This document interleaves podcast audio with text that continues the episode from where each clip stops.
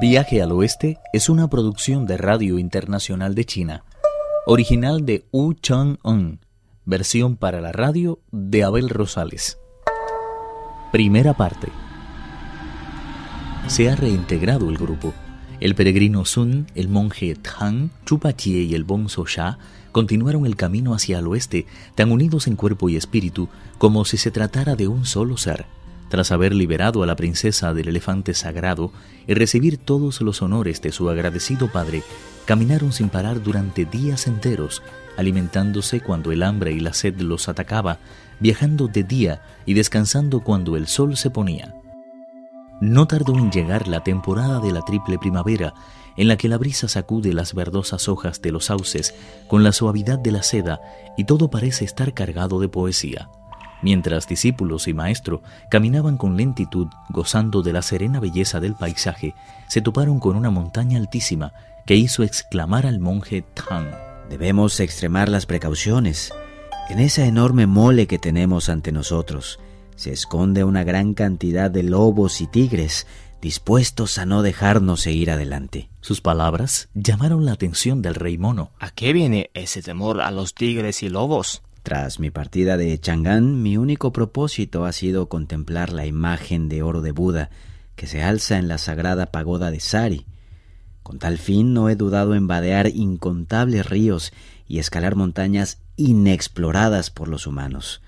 ¿Cuándo podré descansar de tanta fatiga? Si lo que desea es descansar, piense que cuando haya conseguido la perfección, reinará por toquear la nada entonces fluirá hacia usted el descanso como la cosa más natural del mundo.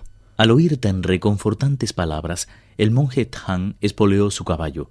De esa forma comenzaron la ascensión de la montaña, que era en verdad abrupta y encerraba mil y un peligros.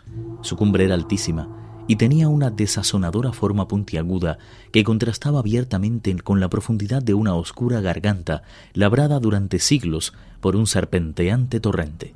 Ascender por montaña tan peculiar era como hacerlo por una escalera y descender por ella era como adentrarse poco a poco en una fosa. ¿Qué había de raro que en ella moraran lobos blancos y criaturas extrañas? El caballo de Tripitaka se movía con dificultad. Sus esfuerzos eran tales que uno se preguntaba cómo se las arreglaría para llevar a su dueño hasta Buda. Mientras el maestro luchaba por mantenerse sobre su cabalgadura, levantó la vista y vio un leñador unos cuantos pasos más adelante. Llevaba un sombrero viejo de fieltro azul para la lluvia y una túnica de monje de lana negra.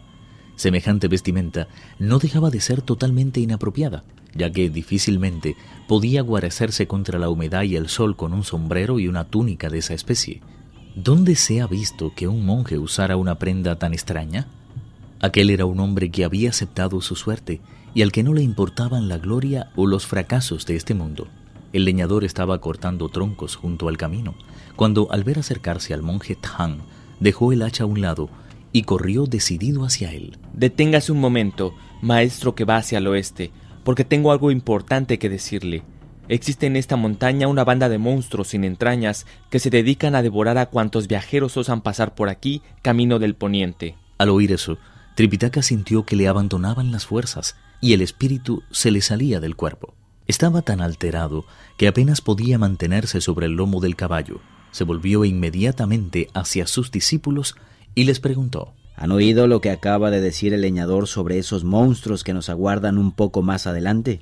El peregrino Sun se adelantó diciendo Yo mismo me iré hasta ese hombre y le pediré más detalles sobre tan descorazonador anuncio. Luego de conversar con el rey mono un buen rato, el leñador dijo con un poco de sorna ¿Estás totalmente loco? Creo que visitaste algunos lugares sagrados y aprendiste un poco de magia y algún que otro conjuro con agua. No lo pongo en duda. Es más, admito que seas capaz de dominar monstruos y expulsar espíritus.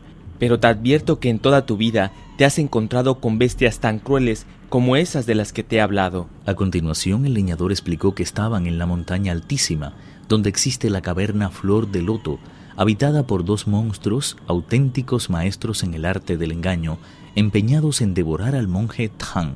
Cuando el rey mono regresó a informar al monje, el leñador desapareció repentinamente. El gran sabio abrió cuanto pudo sus ojos de fuego y sus pupilas de diamante, pero aunque escudriñó la montaña con sumo cuidado, no pudo hallar ni rastro del leñador. Sorprendido, levantó después la cabeza y vio al centinela del día sentado sobre una franja de nubes. Montó a toda prisa en una y salió en su persecución. Cuando llegó a su altura, el centinela estaba tan asustado que solo acertó a inclinar respetuosamente la cabeza y a responder. Perdone, gran sabio, mi tardanza en transmitir el mensaje, pero esos monstruos poseen extraordinarios poderes mágicos y son capaces de transformarse en lo que les venga en gana. Ahora corresponde a usted usar su portentosa inteligencia para proteger al maestro de la forma más oportuna. Advierto que si no obras con presteza, no podrás pasar de aquí y alcanzar el paraíso occidental. El peregrino dejó al centinela proseguir su camino, aunque tomó en cuenta su advertencia. Al regresar, sin embargo, a la montaña y ver al maestro, Apache y al bonzo ya avanzar entre las rocas con no poca dificultad, se dijo: Si es cuando, cuando acaba de relatarme el centinela, con toda seguridad se echarán a llorar. ¿Posee maestro un espíritu tan débil? Por otra parte, si no le digo la verdad, puede seguir adelante sin tomar ningún tipo de precauciones. Como muy bien afirma el proverbio, al en un pantano, nadie puede asegurar si es profundo o no. Si el maestro cae en poder en esos monstruos, tendré que embrearme a fondo y gastar yo que sé la energía. Creo que lo mejor será enviar a Pache por delante a ver cómo se desenvuelve esos monstruos. Si sale vencedor, toda la gloria será suya. Pero si fracasa y cae en poder en esas bestias, ya dispondré después de tiempo para ponerle en libertad. Su desgracia me brindará la ocasión de mostrar mis poderes, y eso aumentará aún más mi fama. Mientras calibraba la viabilidad de estos planes, interrogando a la inteligencia con la mente, volvió a decirse. De todas formas, Pache es tan vago que seguro se negará a ser de avanzadía. Eso sin contar con que el maestro le protege de una forma increíble. Tendré que servirme, pues, de la astucia para convencerle. El gran sabio se frotó los ojos durante un buen rato, y de esta forma logró que las lágrimas fluyeran copiosas por sus mejillas mientras se dirigía con paso inseguro a donde se encontraba su maestro. Al verle tan abatido, Pachie exclamó enseguida. ¿No ve al peregrino Sun que viene hacia aquí llorando como una doncella? Es un luchador experimentado que no tiene miedo al fuego y que es capaz de adentrarse tanto en el cielo como en la tierra. Se le ve decaído y sin ánimo. Una actitud así solo explica lo infranqueable de esta montaña y lo peligroso que son los monstruos que la habitan. Cuando el monje comprendió que el peregrino estaba lo suficientemente cerca para poder oírle, levantó la voz diciendo ¿Se puede saber por qué te muestras tan abatido? No querrás asustarnos con esa cara tan lúgubre que traes, ¿verdad? Viaje al oeste, uno de los cuatro grandes clásicos de la literatura china. Versión para la radio, Abel Rosales.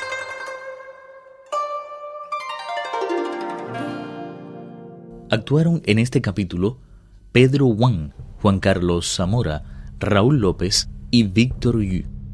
Esta es una realización de Abel Rosales, quien les habla, para Radio Internacional de China.